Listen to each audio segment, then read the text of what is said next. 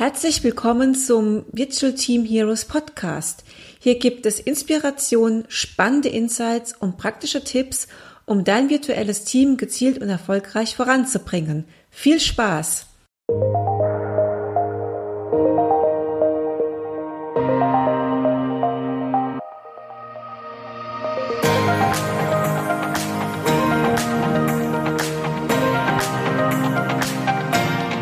Ja, hallo zu einer neuen Folge im Virtual Team Heroes Podcast. Heute mal wieder eine Folge auf Deutsch. Und ich freue mich sehr, heute mit Dr. Osman Sacacelik zu sprechen. Wir sprechen natürlich über das Thema natürlich Corona-Auswirkungen, ist gerade brandaktuell und wie sich die Arbeitswelt durch Covid-19 ändert oder auch sich ändern wird nachhaltig. Hallo Osman, ich freue mich sehr, dass du heute da bist. Bitte stell dich doch mal kurz vor, dass die Hörer auch einen Eindruck von deiner Person erhalten. Nadine, vielen Dank für die Einladung. Es macht großen Spaß, hier ähm, zu sprechen über ein sehr aktuelles Thema. Äh, ja, liebe Zuhörerinnen, liebe Zuhörer, ich äh, heiße Osman Sacacelik, bin äh, Rechtsanwalt äh, im Banking- und Finance-Bereich bei aktuell bei Deloitte Legal, mache das seit äh, circa zehn Jahren und habe vorher in einer internationalen Kanzlei gearbeitet. Meinen ersten Job äh, hatte ich in der Schweiz ähm, nach dem Studium. Äh, ja, ich hatte ein kleines Intermezzo auch äh, an der Uni, bin äh, dann, nachdem ich meine ersten Berufserfahrungen gesammelt habe, wieder zurück an, äh, an die Uni und habe dort promoviert zu einem kapitalmarktrechtlichen Thema und bin da jetzt, äh, wie gesagt, seit einiger Zeit äh, als Anwalt unterwegs und berate hauptsächlich Banken, aber auch Fintech-Unternehmen. Das ist so, äh, ja, meine Haupttätigkeit. Daneben habe ich aber auch noch zwei äh, weitere, äh, ja, leidenschaftliche Themen, die ich äh, gerne mache. Vor fünf Jahren habe ich in Frankfurt eine Eventreihe namens Startup Grind gegründet. Das ist ein internationales äh, Netzwerk, äh, kommt ursprünglich aus dem Silicon Valley und wurde vor genau zehn Jahren gegründet im Silicon Valley. Und ähm, wir laden ähm, Gründerinnen und Gründer ein, um mit ihnen äh, ja über äh, ihre Unternehmensvision zu sprechen, über, über ihre Idee, wie sie das Unternehmen gestalten, das Startup und so habe ich in den letzten fünf Jahren, seitdem ich Startup Grind gegründet habe, das heißt also fünf Jahre nachdem im Silicon Valley gegründet wurde, habe ich das Format nach Frankfurt geholt und habe inzwischen, jetzt haben wir das Jahr 2020, habe ich innerhalb äh, der letzten fünf Jahre mh, 20 Events organisiert äh, und dort eben auch sehr, sehr spannende Unternehmer kennengelernt, äh, mit denen diverse Gespräche geführt und hatte dadurch Einblick auch in, in die Startup-Welt. Stehe auch nach wie vor sehr stark äh, in Kontakt mit, mit diversen eben, äh, ja, äh, Unternehmern äh, aus dem Tech-Bereich und konnte in diesen Jahren auch äh, ein Netzwerk aufbauen, was jetzt auch überleitet zu meiner jetzt aktuellen Tätigkeit auch noch. Nebentätigkeit eine weitere ist, äh, vor einem Jahr habe ich Nautix Ventures gegründet. Das ist eine Beteiligungsgesellschaft. Und ich dachte, wenn ich schon so viele Menschen kennenlerne und äh, sie ja auch miteinander verbinde, kann vielleicht Neues entstehen. Äh, das heißt, ich unterstütze tatsächlich Startups mit Know-how, äh, aber auch äh, mit, mit Geld, um gerade auch kleineren Unternehmen die Möglichkeit geben, zu geben, zu wachsen. Genau, also das sind so die drei Bereiche, die sich eigentlich auch ganz gut ergänzen, die ich sehr gerne mache. Und auch in all diesen drei Bereichen spielt das Thema Remote Working eine besondere Rolle. Deshalb, Nadine, freue ich mich natürlich auch, dass ich über dieses Thema mit dir sprechen kann. Ja, machst da sehr spannende Sachen. Besonders du hast einen ganz tollen Hintergrund. Du kennst ähm, das Thema aus der Corporate-Welt von Deloitte, aber auch ähm, aus der Startup-Welt und aus der Fintech-Welt, wo vielleicht das Thema auch ganz anders gehandhabt wird von der Kulturseite her. Ähm, Deshalb meine, deshalb meine Frage, was braucht es denn aus deiner Sicht, um eine produktive Remote-Umgebung zu schaffen und ähm, eine hohe Performance im Team zu erreichen? Gibt es denn, ja, was sind da die Kernelemente, um zusammengefasst in, in den beiden Welten? Genau, das ist eine sehr gute Frage. Ich glaube, Kernelement ist, bevor wir in die Detailthemen einsteigen, Technologie ähm, äh, äh, etc., äh, ist es, glaube ich, mehr die Unternehmenskultur. Mhm.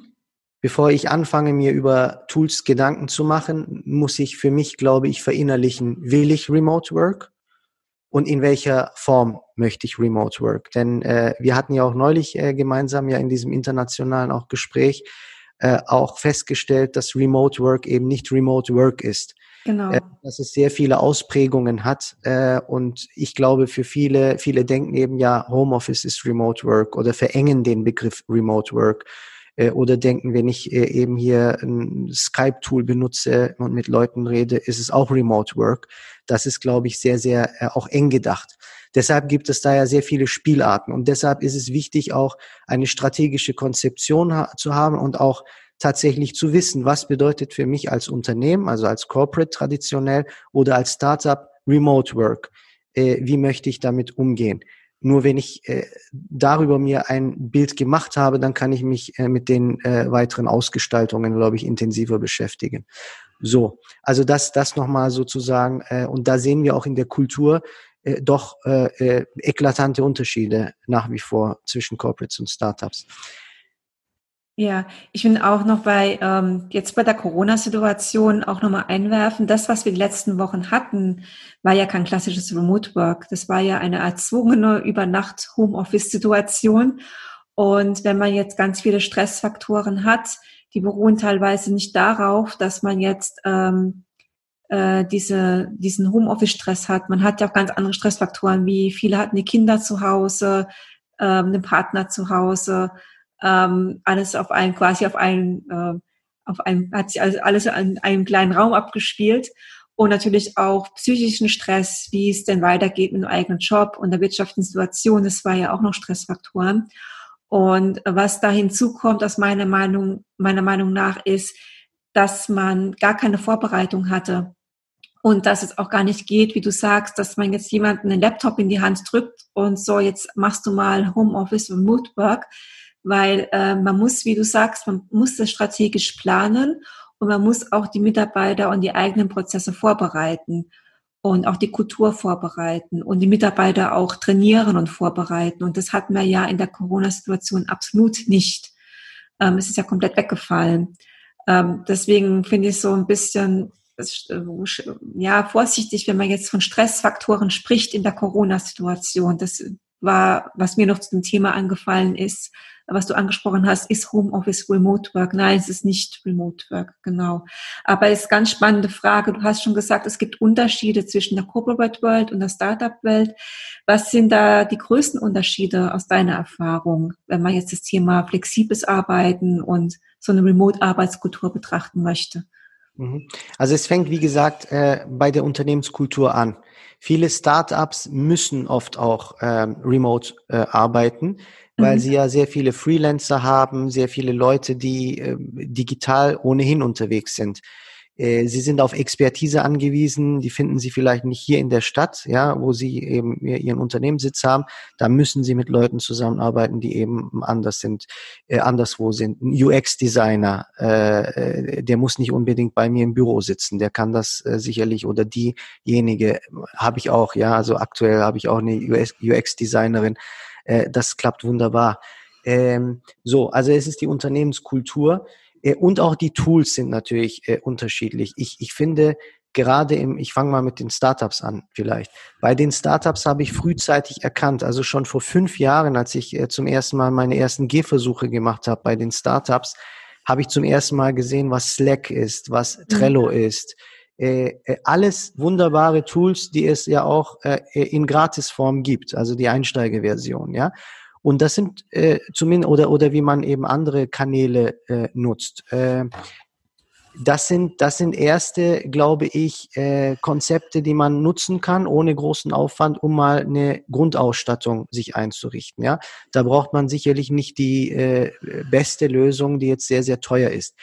Ein Corporate geht natürlich äh, auch äh, schon ganz anders äh, um mit den Themen, weil man äh, gerade bei größeren Corporates mehrere hundert bis tausend äh, eben äh, na, Mitarbeiterinnen und Mitarbeiter hat. Da kann man natürlich mit einer Freeware-Lösung nicht um die Ecke kommen. Mhm. Ein Startup ist da natürlich viel pfiffiger, agiler unterwegs. Die können testen. Die können natürlich, wenn sie merken, Trello funktioniert nicht, dann können sie irgendwie ein Alternativ Asana oder was auch immer nehmen und da ein bisschen rumexperimentieren, bis sie auch schauen, äh, ja, was passt unserem, äh, was passt denn besser? Bei den Korb und, und da, da haben natürlich auch die Mitarbeiter bei einem kleinen Unternehmen viel mehr Mitspracherechte.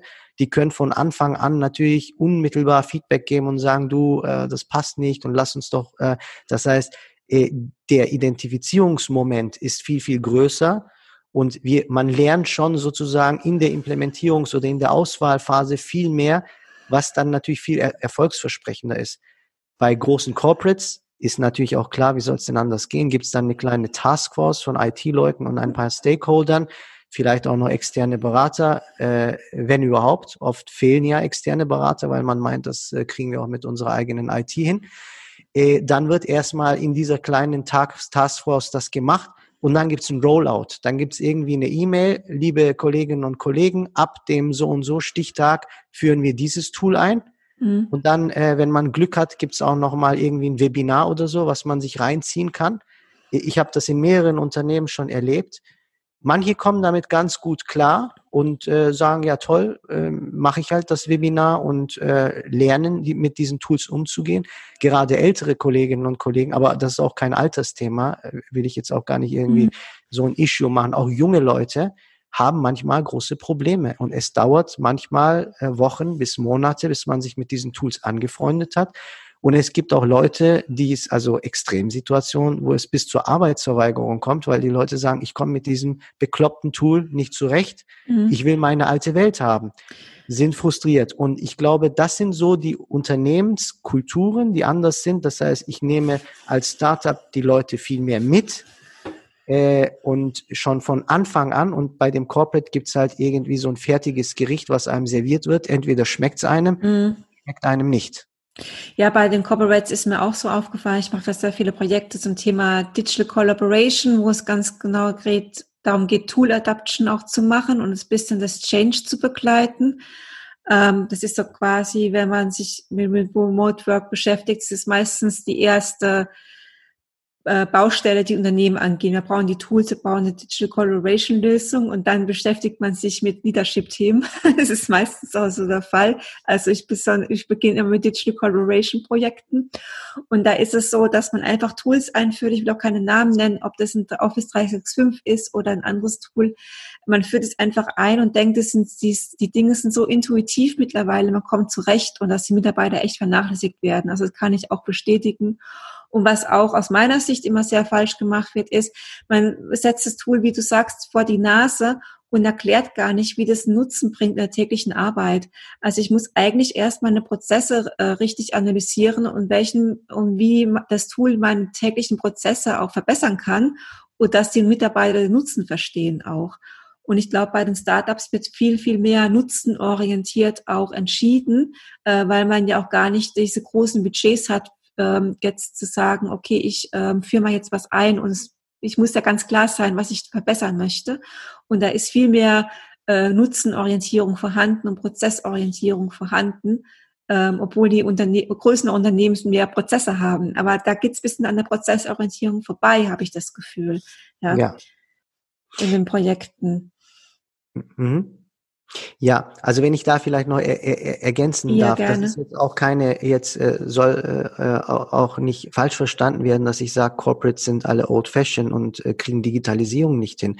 Die Prozesse sind anders, das ist wie gesagt auch oft der Größe auch geschuldet. Ja. Und wenn, wenn man eben ein Corporate hat mit einer großen IT-Architektur, dann kann man eben auch nicht schnell mal Experimente machen, die Datenmigration und so, ne, schluckt eben un, un, Unmengen an Ressourcen und Geld und Zeit.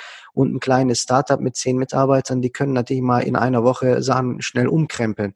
Äh, deshalb muss man die Dimensionen sich vor Augen führen. Aber was ich merke, und das ist ein Problem in Deutschland, äh, äh, auch auf Ebene des Managements. Jeder Manager spricht über Digitalisierung. Ich erlebe das auf Kundenseite äh, in, in allen Facetten.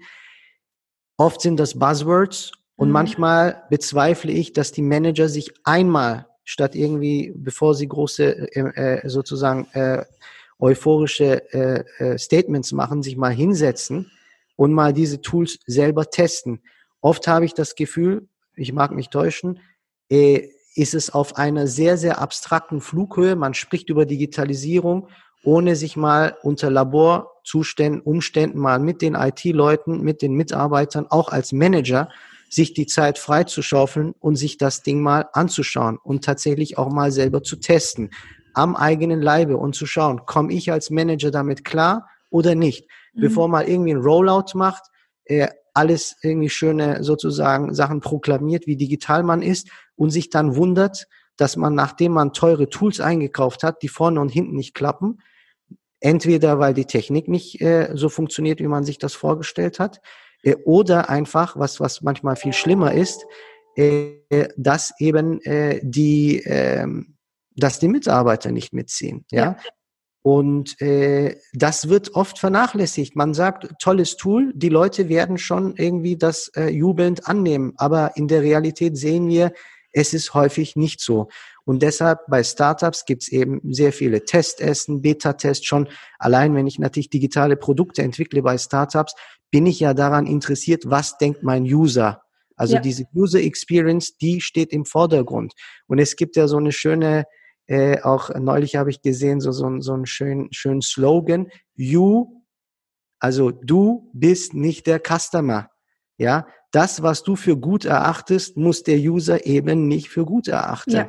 Und das ist ein, ein, ein bitteres Learning bei allen Startups. Und das kommt bei den Corporates noch nicht an, weil viele in bestimmten Gremien sitzen und sich kluge Ideen ausdenken, ohne das aber tatsächlich getestet zu haben unter realen Bedingungen und sich dann wundern, dass das eben nicht ankommt. Und bei Startups ist das, glaube ich, dieses Minimum Viable Product, was man ergänzt auch über, äh, mit dem Begriff Minimum Lovable Product.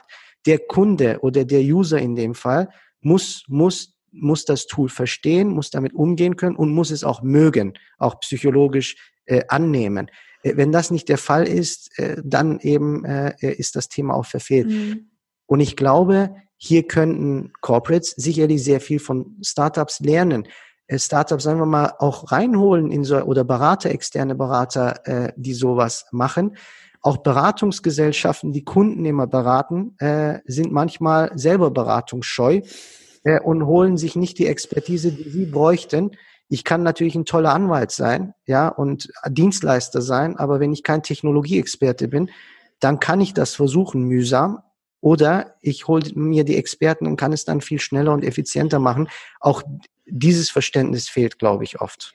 Ja, es ging ja schon sehr viele ähm, Corporates dazu über, die Startups einzubringen. Gerade in der Fintech-Szene ähm, ist es ja so, dass die Banken dann ähm, Startup-Produkte oder Fintech-Produkte auslagern. Oder die Deutsche Bahn macht das ja auch ganz intelligent, bei Produktneuentwicklungen Startups wirklich reinzubringen in den Konzern. Ähm, es muss halt gut integriert sein dann, ja, ähm, dass es dann auch wirklich ähm, dann auch so in den, in den Konzern integriert wird, dass es auch ins Portfolio passt und dann auch am Kunden ankommt. Und es ist auch, dass es kein Selbstzweck ist, dass wir sagen, wir sind jetzt funky und sind digital. Ich denke auch, der Vorteil ist vom Startup ist, dass der CEO einfach mehr ähm, Verantwortlichkeiten hat in seiner Rolle her. Er hat einfach mehr äh, ja eine erweiterte Rolle. Er macht halt auch mehr oder mehr alles am Unternehmen. Wenn ich mir einen Vorstand anschaue oder, oder Management auf der höheren Ebene, die, die arbeiten ja nicht mehr ähm, im Unternehmen direkt, sondern eher am Unternehmen, an Strategie, aber nicht mehr so wirklich an operativen Entscheidungen. Und dann werden die Entscheidungen dann auch gesagt, okay, ist gar nicht meine Rolle. Ich überlasse es unserer IT, dass sie die beste Entscheidung treffen. Ich bin ja da ein bisschen auch weg, ja, von einfach vom Rollenverständnis auch her. Und wenn man sich da ein bisschen, ähm, ja, Sicht von der extern, wie du sagst, reinholst oder eine, eine Startup reinholst, frischen Wind reinbringen, da muss ich mich als äh, Vorstand ja auch gar nicht mehr so intensiv beschäftigen, sondern ich kann ja einfach auch eine Beratung einholen, ja, ja. und das mal zeigen. Ähm, du hast jetzt schon ganz viele Beispiele genannt. Hast du denn noch mal noch ein paar Beispiele für Unterschiede zwischen Corporates und Startups? Wieder sind wir bei dem äh, Kulturunterschied vielleicht, ja. also äh, neben den, wie gesagt, technischen Themen, ähm, vielleicht der kulturelle Unterschied. Was, was wir merken jetzt gerade in äh, Covid-Corona-Zeiten wird natürlich überall gezoomt, ja, äh, bis äh, was das Zeug hält eigentlich, ja. Ähm, äh, aber auch da hat man natürlich oft, wenn man mal diese Bilder sieht, meistens irgendwie sterile äh, äh, Hintergründe. Entweder sind es diese äh, Hintergründe, die man ja selber einrichten kann, weil man nicht äh, äh, will, dass die Kollegen sehen, dass die Wohnung irgendwie nicht aufgeräumt ist oder sonst wie. Was auch legitim ist. Oder auch vielleicht den Leuten auch keinen Einblick gewähren möchte in seine Privatsphäre. Ne? Das ist ja auch völlig legitim äh, wenn man sagt, ich möchte lieber was anderes einblenden oder setze ich halt äh, vor eine weiße Wand, äh, wo, wo nichts ist. So, ich meine, bei den Startups ist es natürlich viel äh, ähm, schon die Unternehmenskultur viel dynamischer äh, und Remote Work äh, kann am Strand sein, Remote Work kann im Café sein, Remote Work kann äh, äh, am Bahnhof äh, geschehen. Ne? Äh, das ist natürlich viel, viel flexibler. Da geht es ja auch im Kern, und das ist auch die Kultur, ein Umfeld zu schaffen, wo jeder Einzelne sich wohlfühlt. Und da gibt's auch nicht One Size Fits All, so nach dem Motto, wir schicken jetzt alle ins Starbucks-Café, sondern der eine fühlt sich vielleicht im Garten wohl, in der Natur, äh, andere wollen vielleicht auch in eine Coworking Space gehen, weil sie halt irgendwie einen Schreibtisch brauchen und Leute und eine gute Kaffeemaschine. Da gibt's halt individuelle Konzepte und ein Startup gibt halt viel mehr äh, meines Erachtens Freiräume, so dass jeder sich in seinem Arbeitsumfeld erstmal persönlich wohlfühlt. Und da gibt es kein mhm. richtig oder falsch. Und bei Unternehmen kommt das viel zu kurz. Da heißt es, nimm deinen Rechner, setz dich an deinen Esstisch und sitz da, ja, bis halt dein Rücken sich meldet. Und ich glaube auch diese, diese ganzen Konzepte Healthy Work äh, Spaces, das wird kommen. Natürlich äh, in, in, Zeiten von Covid waren auch viele Unternehmen eben ja äh, kalt erwischt, sind kalt erwischt worden hatten keine Vorbereitungszeit, also mussten alle improvisieren. Aber so kann das, das kann man auch von den Mitarbeitern nicht erwarten, wenn man das zum Dauerzustand macht, dass man sagt, ja, setz dich halt irgendwo auf mhm. deine Couch oder äh, an den Küchentisch, ist mir egal. Das heißt, da muss man natürlich, wenn man auch äh, Homework oder Remote Work ermöglicht, auch bei den Tools die Mitarbeiter äh, auch, äh, meine ich, unterstützen, damit sie natürlich auch ein angenehmes Umfeld haben. Und was wir auch gelernt haben, äh, nicht jeder hat vielleicht die Umstände, wenn ich natürlich kleine Kinder habe, die durch die Wohnung äh, rennen und äh, vielleicht äh, na, sind beide äh, Elternteile oder äh, bei Pärchen eben beide äh, äh, zusammen auch äh, berufstätig und müssen da Calls machen und zoomen und so weiter. Das kann natürlich nicht gut gehen. Deshalb muss man auch schauen, welches Umfeld man hat oder ob man hybride äh, Lösungen findet. Äh, und ich glaube, äh, Unternehmen müssen sich da künftig tatsächlich noch mehr Gedanken machen. Und vielleicht noch abschließend ein äh, weiteres Anliegen, äh, das ich habe, was äh, immer wieder vergessen wird. Man schaut immer auf die Vorteile und auf die positiven Wirkungen für alle Beteiligten. Natürlich mehr Zeit, mehr Effizienz, mehr Freiräume. Äh, man vergisst aber, und Nadine, das hatten wir ja auch besprochen, die negativen Teile, die gehen. Entweder weil man sich die nicht genauer anschaut oder ausblendet. Gerade bei vielen jüngeren auch, Kolleginnen und Kollegen merke ich zum Beispiel, dass die sich isoliert fühlen mhm. und äh, abgeschottet, abgeschnitten, nicht abgeholt fühlen. Die Kommunikationswege funktionieren nicht mehr. Äh, das heißt, der Gang irgendwie in die Küche, wo man mal plaudert und quatscht, das fehlt gerade. Äh, und das heißt, wie kann ich neben dem Ganzen, also es ist nur auf diese Arbeit und auf Effizienz fokussiert, oft, und man vernachlässigt eben auch dieses äh, Wellbeing, Mental Wellbeing der Kolleginnen und Kollegen, der Mitarbeiterinnen und Mitarbeiter. Und das ist ein elementares, äh, glaube ich, auch äh, Erfolgskriterium beim Remote Working. Das heißt, wenn Leute nicht freiwillig sagen, ich bin zum Beispiel Freelancer und ich mache Free Work, das ist eine andere Sache, wie wenn äh, Leute, die angewiesen sind, jeden Tag miteinander äh, zu arbeiten, auseinandergerissen werden, jeder für sich irgendwo arbeiten und dann halt nur auf dieser fachlichen Ebene kommunizieren, Zoom ein, Zoom aus. Äh, und das kann natürlich auch zu negativen Folgen führen, wenn man eben Digital Leadership nicht hat, wenn man sich um die Leute nicht kümmern kann, um die Belange, auch um die sozialen Belange, auch um die persönlichen Belange, die halt jenseits von äh, den, sage ich mal, Arbeitsabläufen äh, äh, sich abspielen. Und da muss auch Digital Leadership genau diese Themen im Blick halten, haben und dann auch sich um die Leute viel intensiver kümmern äh, und vielleicht auch mal ermöglichen, dass man Zoom-Calls nicht nur für irgendwie Arbeitsgespräche nutzt, sondern gelegentlich halt auch mal die Kaffeepause, die man hat, mhm. verlagert äh, in diese Zoom-Umgebung, damit die Leute sich auch mal wohlfühlen und abschalten können.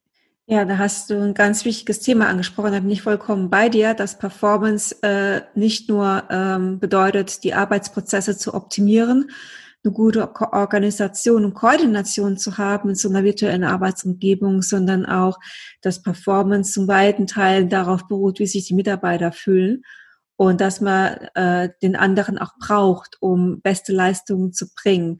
Und ähm, was die, was Management aus meiner Sicht oft ein bisschen vernachlässigt bei so einer virtuellen Arbeitsumgebung oder beim Thema Digital Collaboration ist, so der, im analogen Büro habe ich mal schnell jemanden so, hey Osman, wie geht's dir? Ich habe so schnell mal so informell gesprochen. Und in so einer virtuellen Arbeitsumgebung muss man das eher planen. Also dieses Management Walking Around, sage ich immer, das ist so im analogen Büro, mache ich das so nebenbei. Und in der virtuellen Arbeitsumgebung muss ich mir als Teamleader, als Führungskraft wirklich meinen Kalender aufmachen und planen, wann ich mit meinen Leuten check-in mal einchecke und nicht nur über Arbeit spreche, sondern einfach mal einchecke und frage, hey, wie geht's dir? Hast du Probleme? Kann ich dich unterstützen? Ähm, ist was vorgefallen? Also so dieses auch, also Unterstützung anbieten und nicht warten, bis die Leute auf einen zukommen, aber auch dann dem Team Freiräume geben, wie du sagst, miteinander einzuchecken, für einen Kaffee zu trinken oder ähm, auch diese virtuelle Kaffeeküche dann zu haben. Das ist ganz wichtig und es gehört ganz, ganz, das ist ganz, ganz essentiell für eine gute Performance. Aber das, das, da kann man einen eigenen Podcast dazu machen. Das ist ein ganz ja. weites Thema. Ein Universum, ja. Das ist ein Universum. Okay, du hast da schon viel über Zukunft gesprochen, was man tun müsste. Ähm, wird sich denn deiner Meinung nach die Arbeitskultur nach Corona oder mit Corona ändern und wie und ähm, wird die virtuelle Zusammenarbeit zunehmen oder ist es wirklich nur eine Phase, die jetzt vorübergeht? Wie ist da deine Einschätzung? Teils, teils, glaube ich. Also ich hoffe, dass sich äh, vieles ändert. Äh, ich hoffe, dass es kein vorübergehender Trend ist. Äh, viele Unternehmen bekunden jetzt, oh, wir haben ja gesehen, das läuft prima und wir machen das. Auch hier sind wieder die Vorreiter, die Tech-Unternehmen. Ja? ja? also Twitter war USA, ja dann auch, USA, ne? vor allem wieder USA. Und da sieht man, Deutschland ist, sorry, aber kann da halt leider nur bedingt mithalten. Man, man möchte gerne dabei sein, äh, ist vielleicht im Fußball sehr gut, ist in vielen anderen Bereichen, im Ingenieurswesen sicherlich, äh, Made in Germany ist top. Aber Digitalisierung, da hapert's eben. Und das, das ist ein Fakt. Äh, das muss man einfach sagen. Die ganzen Impulse kommen wieder aus den USA. Twitter sagt hier, ich schicke alle äh, ins Remote Work. Slack hat jetzt äh, äh auch äh, vor ja. wenigen Tagen das angekündigt. Genau, ganz neu. Mhm. Ganz neu angekündigt. Wieder sind das die Technologieunternehmen. Sicherlich werden Apple, Google und alle anderen hier nachziehen, äh, die ja schon vorher auch viel, viel offener waren in, in solchen Modulen. Und in einer sich digitalisierenden Welt wird gerade das auch über Erfolg und Misserfolg äh, äh, entscheiden. Diese Schnelligkeit auf neue Arbeitsbedingungen auch äh, äh, sich anpassen zu können. Die Anpassungsfähigkeit an Entwicklungen wird darüber entscheiden, wie schnell man erfolgreich ist oder wie schnell mal eben vielleicht aus der Kurve dann auch äh, äh geworfen wird. Das gilt für alle Branchen, glaube ich. Ähm, ich hoffe, dass das, dass, dass die Entscheidungsträger äh, sich dessen bewusst sind, dass das eigentlich gar keine Entscheidung ist, äh, will ich oder will ich nicht, sondern dass es eigentlich in unserem digitalen Zeitalter zwingend erforderlich ist, diese Option äh, zu machen. Ich finde die Initiativen des Gesetzgebers auch sehr gut, äh, teilweise Unternehmen das vorzugeben oder Arbeitnehmern diese Möglichkeit auch rechtlich einzuräumen äh, und da halt flexible Lösungen finden, wo, wo jeder halt äh, ein Arbeitsumfeld hat, das einerseits produktiv ist, also auch den Unternehmen natürlich zugutekommen muss, aber auch die ähm, Arbeitnehmerinnen und Arbeitnehmer enabled, ja? ja, und letztendlich auch für für auch tatsächlich das Wohlergehen äh, der der Mitarbeiter führt. Weil, warum? Digitalisierung, die Nachteile der Digitalisierung liegen auch auf der Hand. Die ständige Verfügbarkeit, viele viele Kanäle, nicht nur im beruflichen, sondern auch im privaten, führen eben heute zu eben äh, Burnout-Effekten oder eben Erschöpfungserscheinungen. Ja, das heißt, bei all den vielen Freiräumen, die Digitalisierung gibt, ist natürlich die Kehrseite, dass ich schon beim Zähneputzen quasi schon ja. äh, erreichbar bin. Ja, das heißt, ich habe nicht mal meine Augen gerieben und bin im Halbschlaf und bin noch nicht mal zum Kaffeeautomaten gegangen äh, und schon klingelt das Telefon oder, oder schon wird irgendwie um acht Uhr morgens ein Zoom-Call äh, eingestellt, weil die Leute sagen, naja, die sind doch alle zu Hause. Mhm. Und dann geht das weiter bis in die Abendstunden äh, und äh, da äh, äh, Privatsphäre, Arbeitssphäre, das, das äh, geht alles äh, ineinander über. Darunter werden die Leute leiden, auch psychisch. Und äh, zeitlich versetzt wird das auch natürlich bei den Unternehmen ankommen. Das heißt, wenn Unternehmen an ihre eigenen Unternehmensinteressen denken, dann müssen sie auch an die Interessen und an die Gesundheit ihrer Mitarbeiter denken. Das äh, hängt sehr eng miteinander zusammen und es ist auch ein gesellschaftliches Thema, dass wir eben Digitalisierung, jetzt klinge ich vielleicht fast wie ein Politiker, äh, aber, aber so ist das. Also Digitalisierung auch managen, Digitalisierung auch aktiv gestalten und dabei natürlich nicht den Menschen dann auch zum Opfer der Digitalisierung machen ja. und zum Werkzeug, sondern ganz umgekehrt. Der Mensch muss wieder natürlich äh, alles kontrollieren und äh, Digitalisierung darf nur eine unterstützende äh, ein Werkzeug letztendlich ein Arbeitswerkzeug sein. So und äh, die also ich weiß es nicht. Es wird in Deutschland, glaube ich, Unternehmen geben, die das einsehen und diesen Schritt noch weitergehen. Aber ich sehe leider auch schon erste Tendenzen. Man spricht von der neuen Normalität und Rückkehr zur neuen Normalität. Damit ist nichts anderes gemeint als wir wollen genauso weitermachen wie früher. Sorry, das ist so. Also was, was heißt denn die neue Normalität? Äh, das wird teilweise in schöne irgendwie Worte gepackt, aber oft ist es die Message, kommt wieder ins Büro, arbeitet wie früher und so weiter. Teilweise natürlich auch äh, äh, schwingt da noch so ein bisschen dieser alte Kontrollzwang mit. Ja, der ja. Mitarbeiter, der im Büro sitzt, den kann ich kontrollieren, FaceTime und so weiter. Und man muss hier auch mit Vertrauensvorschuss äh, rangehen. Äh, äh, sicherlich muss man auch kontrollieren, dass, dass eben äh, die Leute das System nicht missbrauchen, ja, und äh, faul auf der Couch liegen und äh, so tun, als ob sie jetzt arbeiten würden. Aber auch da gibt es Mechanismen. Und es sollte auch nicht zu einem, äh, sage ich mal, Überwachungssystem werden, äh, wo dann äh, jeder irgendwie äh, eingeben muss, wann er aufs Klo geht. Ja, also ne, so so bisschen. Es gibt ja diese äh, Zeiterfassungssysteme für Remote-Umgebung. Das, das sind klassische deutsche Produkte, warum auch. also ähm, die sind ja am Markt und ähm, ja, Genau. Also ich, ich glaube, da, da, da, da, da müssen alle Seiten mit der neuen Normalität, wie das mhm. ja immer so schön formuliert wird, auch nochmal lernen, damit umzugehen. Jetzt haben wir, glaube ich, auch unsere Zeit ja schon fast überzogen. Ach, das äh, macht nichts. Ja, aber ich glaube, wichtig wird auch sein, natürlich, wie sich die Technologielandschaft äh, äh, verändern mhm. wird. Und ich bin mir sicher, da werden ganz neue Tools kommen. Allein die Corona-Phase hat ja gezeigt, Zoom ein Unternehmen, das keiner kannte bis äh, äh, vor wenigen Wochen und heute eines wahrscheinlich der größten Unternehmen. Ja, das heißt, äh, Digitalisierung spült natürlich auch äh, einige Anbieter nach oben. Umgekehrt werden auch einige untergehen, äh, glaube ich. Und äh, da muss man halt offen sein äh, und nicht nur über Digitalisierung reden, sondern wirklich auch Digitalisierung gemeinsam mit denen die Digitalisierung betrifft, gestalten. Und da sind die Mitarbeiter, und jetzt denke ich, ne, in, sowohl im Startup als auch in Corporates, muss ich die Leute letztendlich immer abholen, mitnehmen, die davon betroffen sind. Wenn ich einfach sage, ich mache was Tolles für euch äh, und hier äh, funktioniert das nicht. Das ist auch wie bei Kindern vielleicht auch, ne? wenn, wenn die Eltern irgendein Spielzeug kaufen, ohne das Kind vorher zu fragen, was es will, äh, dann ist das Kind manchmal auch böse und schmeißt das äh, äh, Spielzeug in die Ecke und sagt, das wollte ich nicht, ich wollte dies und jenes haben, ja.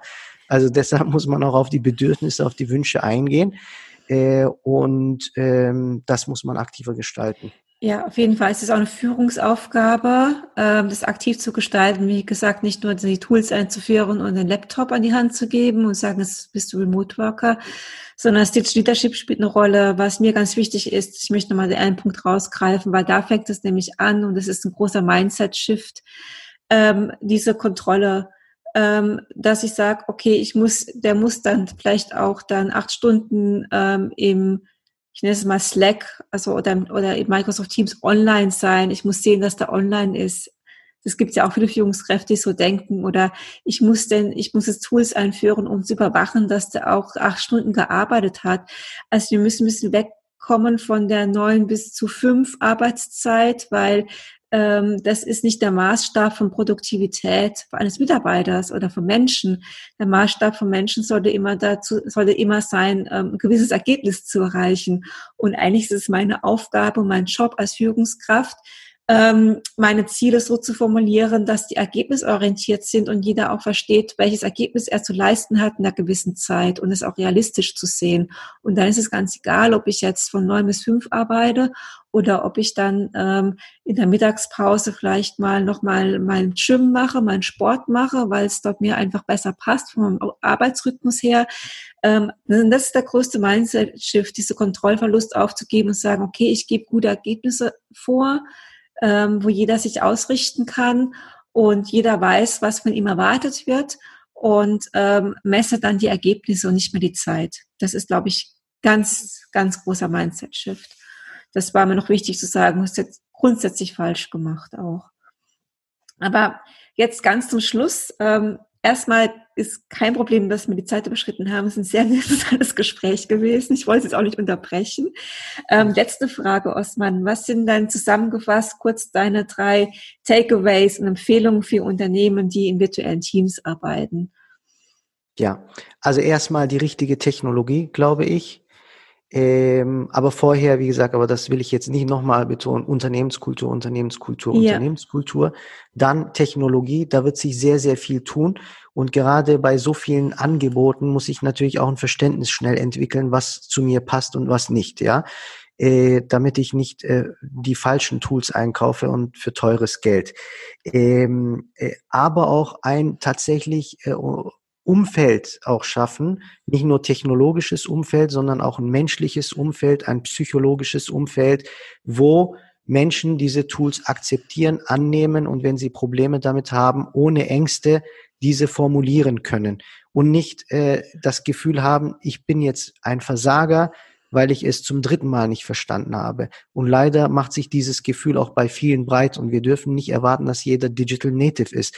Mhm ja, ich, obwohl ich mich, äh, glaube ich, offen bin, jedenfalls für digitale Lösungen und im Startup-Feld aktiv bin, bin ich oft überfordert und kann meine Großeltern und meine Eltern verstehen, wenn sie mit den einfachsten Sachen überfordert sind. Die Entwicklung ist einfach zu schnell für uns.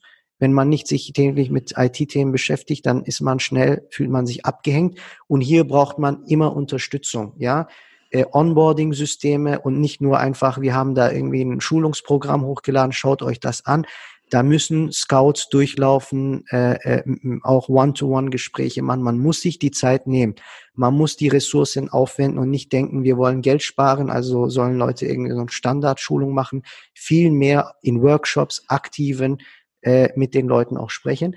Und letztendlich auch, wie gesagt, das soziale, psychologische Umfeld. Letztendlich dürfen wir bei all der Digitalisierung nicht verstehen, wir haben es mit Menschen zu tun äh, und wir müssen genau darauf achten, welche sowohl positiven als auch negativen Auswirkungen Digitalisierung hat auf den Menschen, gerade in einer rasant sich ändernden Welt.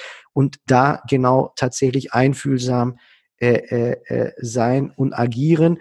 Und jetzt vielleicht ein ein Appell mehr, weniger als Takeaway. Und da zeigen es uns wieder die Amerikaner, das sind die Elon Musks dieser Welt, das sind äh, äh, äh ja die Technologieführer äh, in dieser Welt. Das sind auch keine Leute, die nur in Zahlen denken und äh, äh, Controller sind. Das sind Visionäre, ähm, die auch eine gewisse Euphorie haben. Und die muss ich auch bei diesen Digitalisierungstrends Trends auch letztendlich, glaube ich, immer als Leader haben. Neben sozusagen der Vermittlung von technischen Themen, von äh, Fakten, von Zahlen, muss ich Empathie, muss ich aber auch Leidenschaft versprühen und Leute auch mitreißen, damit Leute sagen, tolle Sache, da mache ich mit, ja. Mhm. Und das fehlt so ein bisschen, äh, glaube ich. Also Technologie wird so nüchtern irgendwie dargestellt, so wie Technologie meistens eben auch mhm. ist. Und man, man, das, das, da fehlt irgendwie auch äh, dem User das Gefühl, wozu ist das denn gut? Und das, das wird nicht rübergebracht. Und die Möglichkeiten, die man selber sieht, muss man auch eben vermitteln können. Äh, und auch diese Empathie und diese Vision, diese Leidenschaft, die muss man versprühen. Äh, und da können wir uns, glaube ich, tatsächlich auch von äh, exzentrischen Menschen wie Elon Musk, man muss kein Elon Musk sein, aber man sieht eben doch, ähm, äh, wozu der Mensch in der Lage ist. Äh, und bisschen mehr Enthusiasmus, äh, äh glaube ich, äh, tut uns allen gut. Ja, super lieben Dank, Osman. Es war ein ganz tolles Gespräch, in ganz vielen Einblicken und ähm, ja, Insights von deiner Seite aus. Und vielen, vielen Dank für diesen Podcast. Ich wünsche dir noch einen schönen Abend und wir sehen uns, hören uns dann in der nächsten Podcast-Folge. Bis dann. Tschüss. Ja, danke. Tschüss.